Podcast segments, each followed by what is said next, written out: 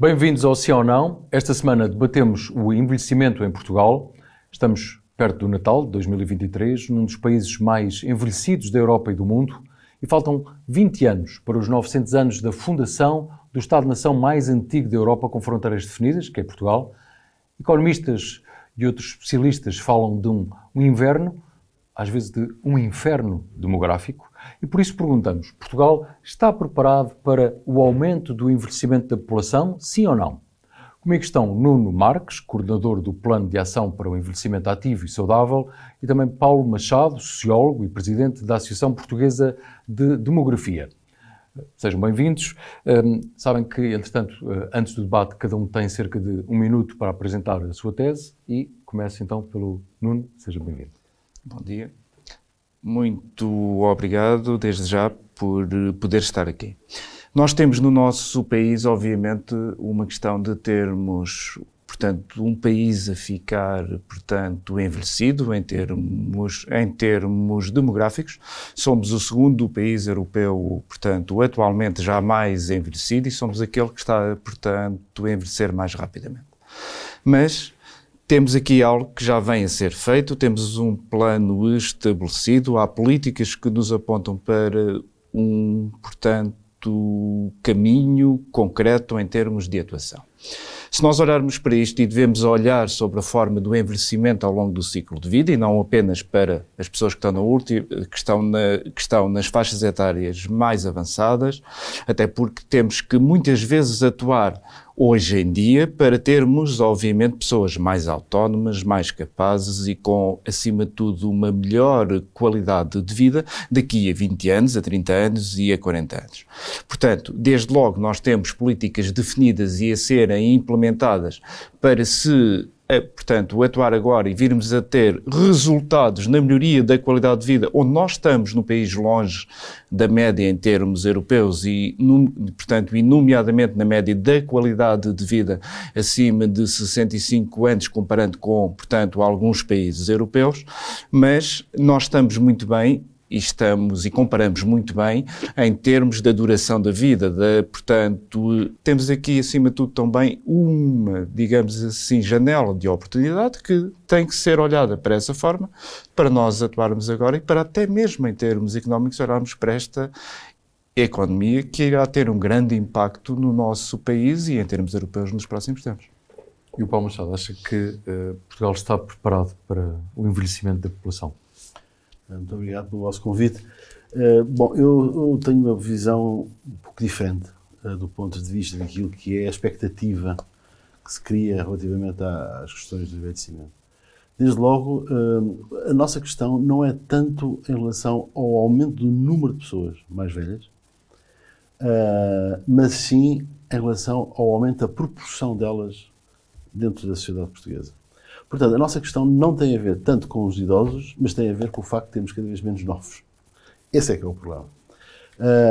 porque se uh, a nossa estrutura demográfica estivesse equilibrada, relativamente equilibrada, e quando eu falo em equilíbrio na estrutura, falo numa relação conhecida, expectável, entre o número de pessoas jovens, o número de pessoas em população ativa e o número de pessoas idosas, se essa fosse a situação, que não é, o aumento das pessoas uh, mais velhas não seria em si um problema tão relevante. Do meu ponto de vista, a discussão do envelhecimento tem que se colocar nestes termos. Porque é que nós estamos a ter muito menos crianças do que, e, e, e portanto, consequentemente, jovens adultos, uh, do que deveríamos ter para mantermos o equilíbrio, o tal equilíbrio que nos permitiria garantir, em termos uh, perspectivos, em termos de 20, 30 anos, uh, aquilo que admitimos que é necessário vir a ter. E, portanto, desejar ter sem criar as condições para o ter parece-me é uma, parece uma ideia provavelmente perigosa. Mas também, mas também como sociólogo, pela sua experiência, uh, o país tem uh, tratado bem, dentro das suas possibilidades, os mais idosos e, sobretudo, com aquilo que vem, que é, de facto, a, a tendência de envelhecimento da população com um desequilíbrio enorme demográfico, como acabou de referir? Sob vários pontos de vista, não. Tem tratado mal. Isso é, não tem conseguido suprir essas necessidades. E nós poderíamos invocar aqui uh, o domínio da saúde, o da habitação, de que eu já falei, uh, o da mobilidade, o da segurança, uh, entre outros. É claro que eu sei e, e, e, e gosto de, de, dizer que no meu país houve um aumento da esperança de vida e isso significa, isso é um bom indicador, como é óbvio. A questão é saber em que condições é que as pessoas vivem ou sobrevivem, se quisermos, àquela que é a fasquia do que seria esperado viver. É? Enfim, a questão é técnica, mas no fundo, uh, alguém que ultrapassa a idade da sua esperança de vida não fica a dever nada a ninguém. o que se passa é que uh, se conseguiu superar uma fasquia que se definiu que seria a fasquia para essa faixa etária, para essa geração. Agora, em que condições é que as pessoas que superam essa fasquia se encontram? Uh, e, e, aí a comparação internacional não nos é de todo favorável. Isto é, nós temos uma esperança de vida relativamente eh, acima dos 65 anos, relativamente próxima, em termos numéricos, digamos assim, uhum. uh, do número de anos que esperamos viver, relativamente próxima de outros países europeus, mas a qualidade de vida das pessoas que se encontram nessa situação deixa muito a desejar, como de resto, enfim, uh, uh, as evidências nos, nos permitem perceber. Nuno Marques, hum, enfim, tem desenvolvido algumas dessas políticas, tem, tem, tem uma, uma, experiência, se calhar uma visão diferente da, da, do Paulo, mas a, a grande questão é um, quando nós verificamos que a taxa de natalidade baixa, que, como acabou de se referir, a esperança média de vida, portanto, aumenta. Há também um quadro que é, há cada vez mais idosos sozinhos, muitas vezes sem apoio familiar, Fala-se muito da questão também de, de, dos, dos, cuidadores. De medidas concretas, o que é que pode ser feito? Porque percebemos que pode haver uma política pública, que há uma série de áreas que são transversais e, enfim, na sua área de atuação, obviamente, tem de interagir com vários, com vários ministérios, mas o que é que poderia haver mais e diferente para apoio aos idosos? Posso lhe dizer que foi lançado há pouco tempo um, portanto, concurso com, portanto, apoio das verbas do BRR, que servem mesmo para isso, para uma, portanto, portanto, estruturação do, portanto, radar social, em que basicamente foi testado em Lisboa, que foi uma experiência boa nos bairros, que visa identificar pessoas em vulnerabilidade, quer seja por estarem, por estarem sozinhas, isoladas, quer seja por terem faltas de, de outro tipo de, portanto, apoio, de forma a que as políticas cheguem a essa capilaridade de irem a seguir definir para cada zona do território qual é que é a política mais adequada. Até porque não é a mesma coisa nós estarmos a falar de algumas zonas do interior onde, por exemplo, a questão da deslocação e da mobilidade é algo que é fundamental e onde há um, e onde há um grande déficit para estas pessoas terem acesso ao nível de apoios, de cuidados, de serviços que elas devem ter e, por, portanto, nas grandes nas grandes cidades onde isso é mais fácil. Só para dar aqui um exemplo de uma política que obviamente tem que ser tem que ser olhada no território de forma diferenciada para isto. Para isso nós temos que, que os identificar. E ele faz isso e vai depois levar ao acompanhamento. Há aqui outras coisas. Mas, mas desculpe interromper mas, por exemplo, uh, pode haver uh, maior apoio, por exemplo, para famílias cuidadoras, pode haver alterações, por exemplo, relativamente ao sistema da, da habitação. Uh, Pode haver e há, estão, a ser, estão a ser, eh, portanto, a ser implementadas algumas. Ou seja, desculpa, desculpa a, a crueza da, da, expressão, a tendência uh, europeia, enfim, dos, dos, países civilizados onde, onde nos inserimos, uh, é, não é depositar os mais velhos em lares. não, a tendência... Está a ser uma tendência diferente. Portanto, a tendência, hoje em dia fala-se cada vez mais, em algo que nós estamos a fazer também cá, que é uma transição da institucionalização para as pessoas poderem estar em casa. Isto não quer dizer que as instituições, como nós as temos hoje em dia, não façam falta. Fazem. Tem que ser, e devemos apostar sempre, de forma contínua, na melhoria dos cuidados que estão, a ser, que estão a ser dados às pessoas aí. Mas elas vão continuar a fazer falta. Mas temos que ter esta aposta, porque quando nós pomos a questão às pessoas e o foco quer deste plano, quer das políticas, tem estado muito aí nas pessoas, em chegar às pessoas, e quando nós lhe pomos a questão onde é que querem estar, onde é que querem ter apoio, quando, portanto, quando necessitam dele, a grande maioria diz que querem estar, em, querem estar na sua casa, no, portanto, nos seus ambientes, onde elas já conhecem. E nós temos que, hoje em dia, cada vez mais apostar nesta questão de irmos mais próximo das, das pessoas. Qual é aí? Temos aí várias formas de fazer. Uma delas é com portanto, a prestação de cuidados formais, através de, portanto, instituições, e nós em Portugal temos a sorte de ter um, portanto, terceiro setor forte que nos faz isso e que nos dá esse tipo de apoio muito próximo das pessoas. Mas temos depois também os cuidadores informais, onde foi criado um estatuto dos cuidadores informais em, em, em Portugal e mesmo para, portanto, aqueles, quer para aqueles que têm acesso a esse estatuto, quer para os que não têm, estão a ser criadas ajudas e ainda há pouco tempo foi criada uma componente de formação gratuita, onde eles podem ter acesso à formação de forma a que aquelas dúvidas que têm, para quem nunca cuidou, ou para quem de um dia para o, o, outro necessita de dar apoio a uma pessoa da família ou um, portanto, amigo, conseguir saber e o Centro de Competências de Envelhecimento Ativo, que foi criado por este governo para isso, disponibiliza de forma gratuita esta formação, uh, com depois a seguir profissionais de forma síncrona, portanto, portanto a tirar as dúvidas. O que é que é possível fazer mais e diferente na sua, na, na sua visão? Porque, quer dizer, neste momento ser o segundo mais envelhecido da Europa, o segundo país mais envelhecido da Europa, é uma coisa que é muito preocupante. Já nem falo da sustentabilidade da segurança social, uh, para quem ainda está uh, neste momento no, no, no ativo. Certo. E eu, eu, de resto, há pouco não me referi apenas eh, e nem especificamente à sustentabilidade da segurança sim, social. Sim, eu percebi. Sim, sim. Eu referi a uma outra coisa que é a sustentabilidade social. Ou seja, uh, na história da humanidade, e evocou no início os 900 anos do nosso país, nestes 900 anos de história é, que nós temos, enquanto país, enquanto sociedade, autónomos, enfim, com aquelas pequenas. Com os lápis, com os lápis em tempos temporais. Uh, na verdade, o que é que nós desenvolvemos? À semelhança de todos os outros. Nós desenvolvemos modelos de relação social que estão muito assentes na relação intergeracional. Quer dizer, a nossa vida é isso. Sempre foi isto. E não temos experiência histórica, e eu vou chegar ao meu ponto uh, imediatamente a seguir, não temos experiência histórica de viver uh, debaixo de um cenário de descontinuidade geracional. Que é isso que nós temos hoje. O que nós temos hoje é uma situação de descontinuidade geracional. Ou seja, em muitas zonas do país, e mesmo em zonas urbanas, uh, o problema da descontinuidade geracional significa o isolamento e, sobretudo, a ignorância sobre a existência do outro e das necessidades do outro. Este é que é o problema. Portanto, quando nós vemos situações como pessoas que morreram em casa e só se tem conhecimento disso semanas, meses, às vezes anos mais tarde. Isso significa. Ou sozinhos nos hospitais. Ou sozinhos nos hospitais. Isso significa que houve uma absoluta descontinuidade. Mas temos que ter a noção de que isso só se resolve com um sobressalto.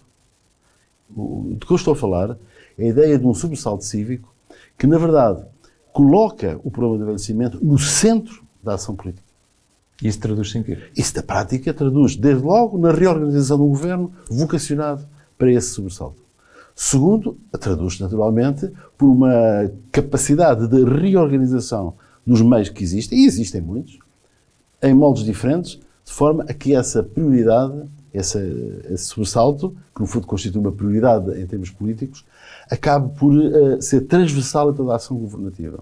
Depois envolve um outro aspecto que é uh, absolutamente crucial e fundamental, e aí nós temos um problema sério, que é uh, o da relação entre o poder central e o poder local nesta matéria. Nesta matéria. Bem, também noutras, mas agora sentemos-nos uhum. nesta. E aí qual é o grande problema? O grande problema é o empurrar as responsabilidades.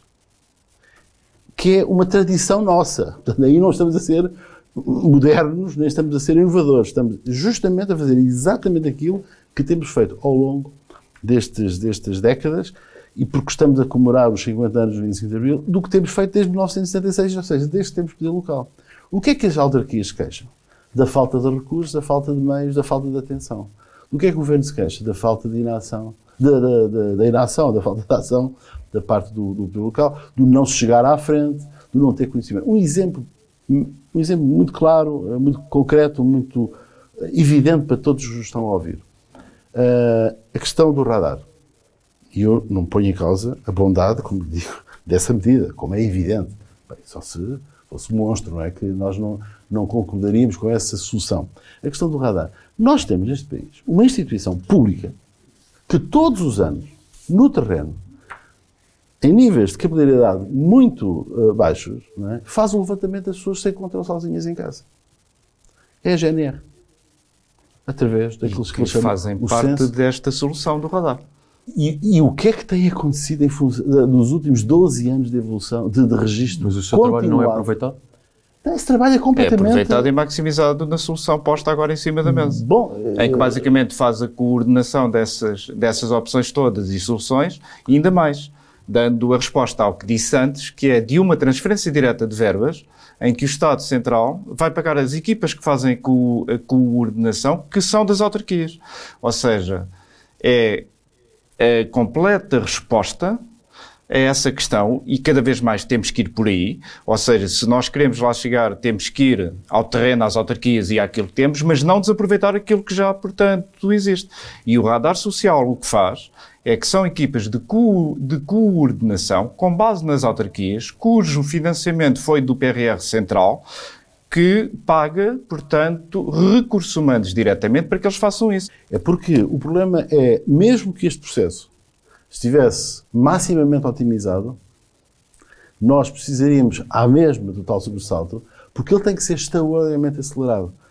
Porque vamos ver, uh, o volume de pessoas, o volume de pessoas que está a envelhecer, isto é, que chega à idade e às situações em que poderá precisar desse tipo de, de apoios e outros, é?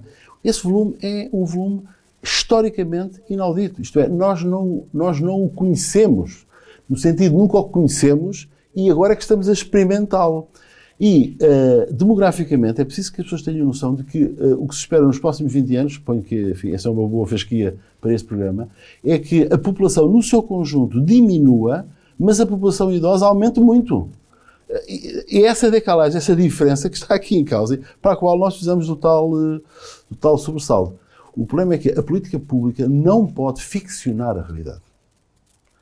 E a política pública, em muitos casos, ficciona a realidade na perspectiva de que se satisfaz com a, a, apresentação das suas respostas, sem cuidar, por razões que são razoavelmente conhecidas, de perceber qual é o verdadeiro impacto. Portanto, obviamente, conseguimos em três anos, em algumas das medidas, nós vermos se elas estão a ter ou não estão a ter impacto. Portanto, e devemos avaliar isto de forma a definirmos, porque nós não somos um país rico nem vamos ser nos próximos anos, uh, nós devemos avaliar isto de forma a usarmos, portanto, as verbas da melhor forma possível e naquelas, portanto, atividades que, portanto, irão ter mais impacto. Ou seja, este exemplo claro, portanto, radar eh, social. A taxa de execução vai ser, portanto, acompanhada e avaliada. E o seu impacto, daqui a três anos, vai estar a ser avaliado de forma a se definir a, portanto, a continuidade ou não. E cada vez mais temos que ir por aí. Estou completamente de, portanto, acordo com isso.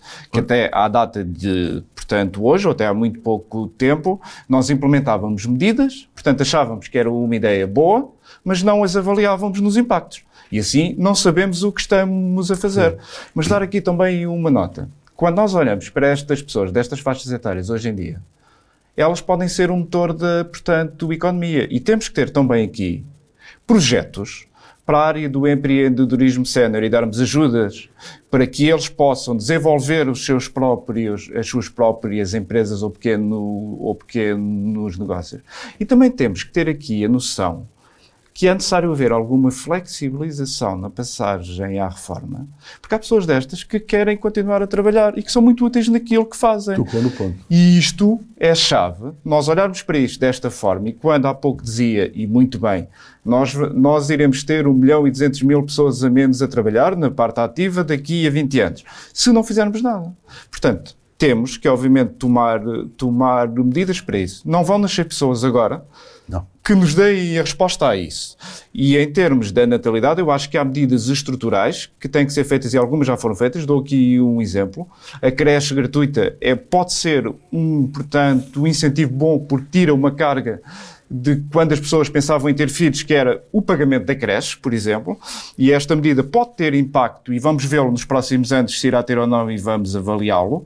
Precisamos de atuar, é para termos mais pessoas ativas. E para termos mais pessoas ativas, só temos aqui duas opções. Temos a questão da migração, onde temos que, obviamente, captar e apostar na migração uh, e numa migração organizada que seja integrada Bem na sociedade, que tenha, que tenha acesso à formação e à capacitação necessária para as suas áreas, mas depois também perceber que as pessoas hoje em dia que têm 65 anos, 70 anos ou até mais, muitas delas estão muito capazes de conseguirem dar um contributo fundamental à sociedade, até porque são pessoas muito válidas, com muita experiência, com muito know-how e que não se deve perder de um momento para o outro com esta passagem à reforma, como nós temos, que é estamos a trabalhar a full até, portanto, um dia, no dia seguinte deixamos de ser úteis à, portanto, à sociedade. Isto não tem sentido.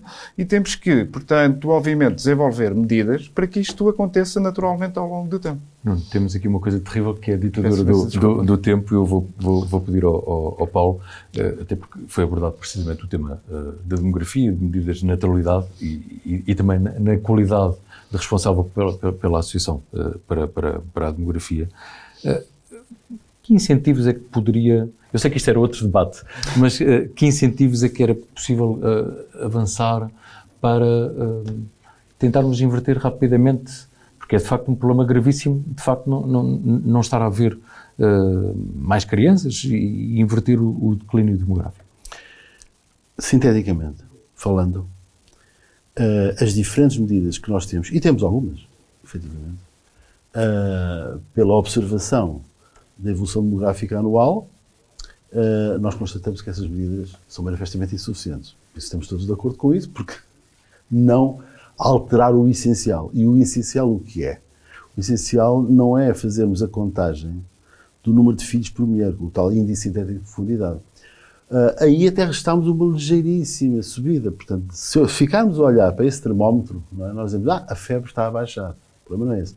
O problema é que nós já acumulámos um déficit de tal maneira elevado que, como dizia o Sr. e bem, nós já não vamos conseguir recuperar isto pela via natural, no sentido, pela nossa própria naturalidade. Quer dizer, isso estava.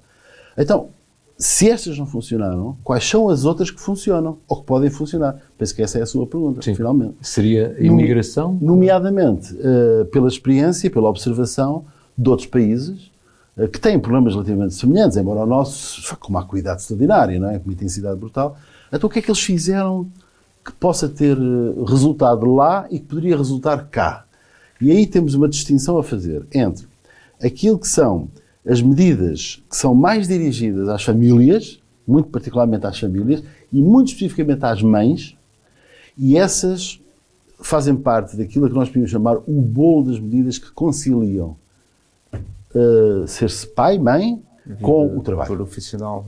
Este é, é, é familiar. Portanto, aqui envolve questões relacionadas com horários de trabalho, política de rendimento, transportes, habitação. Diria, falta, envolve quase tudo. Portanto, a complexidade está aí. Está em conseguir mobilizar as, os diferentes subsetores por forma que a conciliação, o resultado final dessa conciliação, seja um resultado uh, que é aquele que nós pretendemos. Meus caros, temos mesmo de terminar. Agradeço muito uh, ao Nuno Marques e também ao Paulo Machado uh, a, vossa, a vossa presença e espero que continuem a acompanhar este, este projeto. É tudo. Já sabe que pode ver este debate uh, e os anteriores programas no site amanhã.pt, também na Euronews, no canal YouTube em português, ouvir em podcast e, claro, ler no jornal Portugal Amanhã. Conto consigo na próxima semana.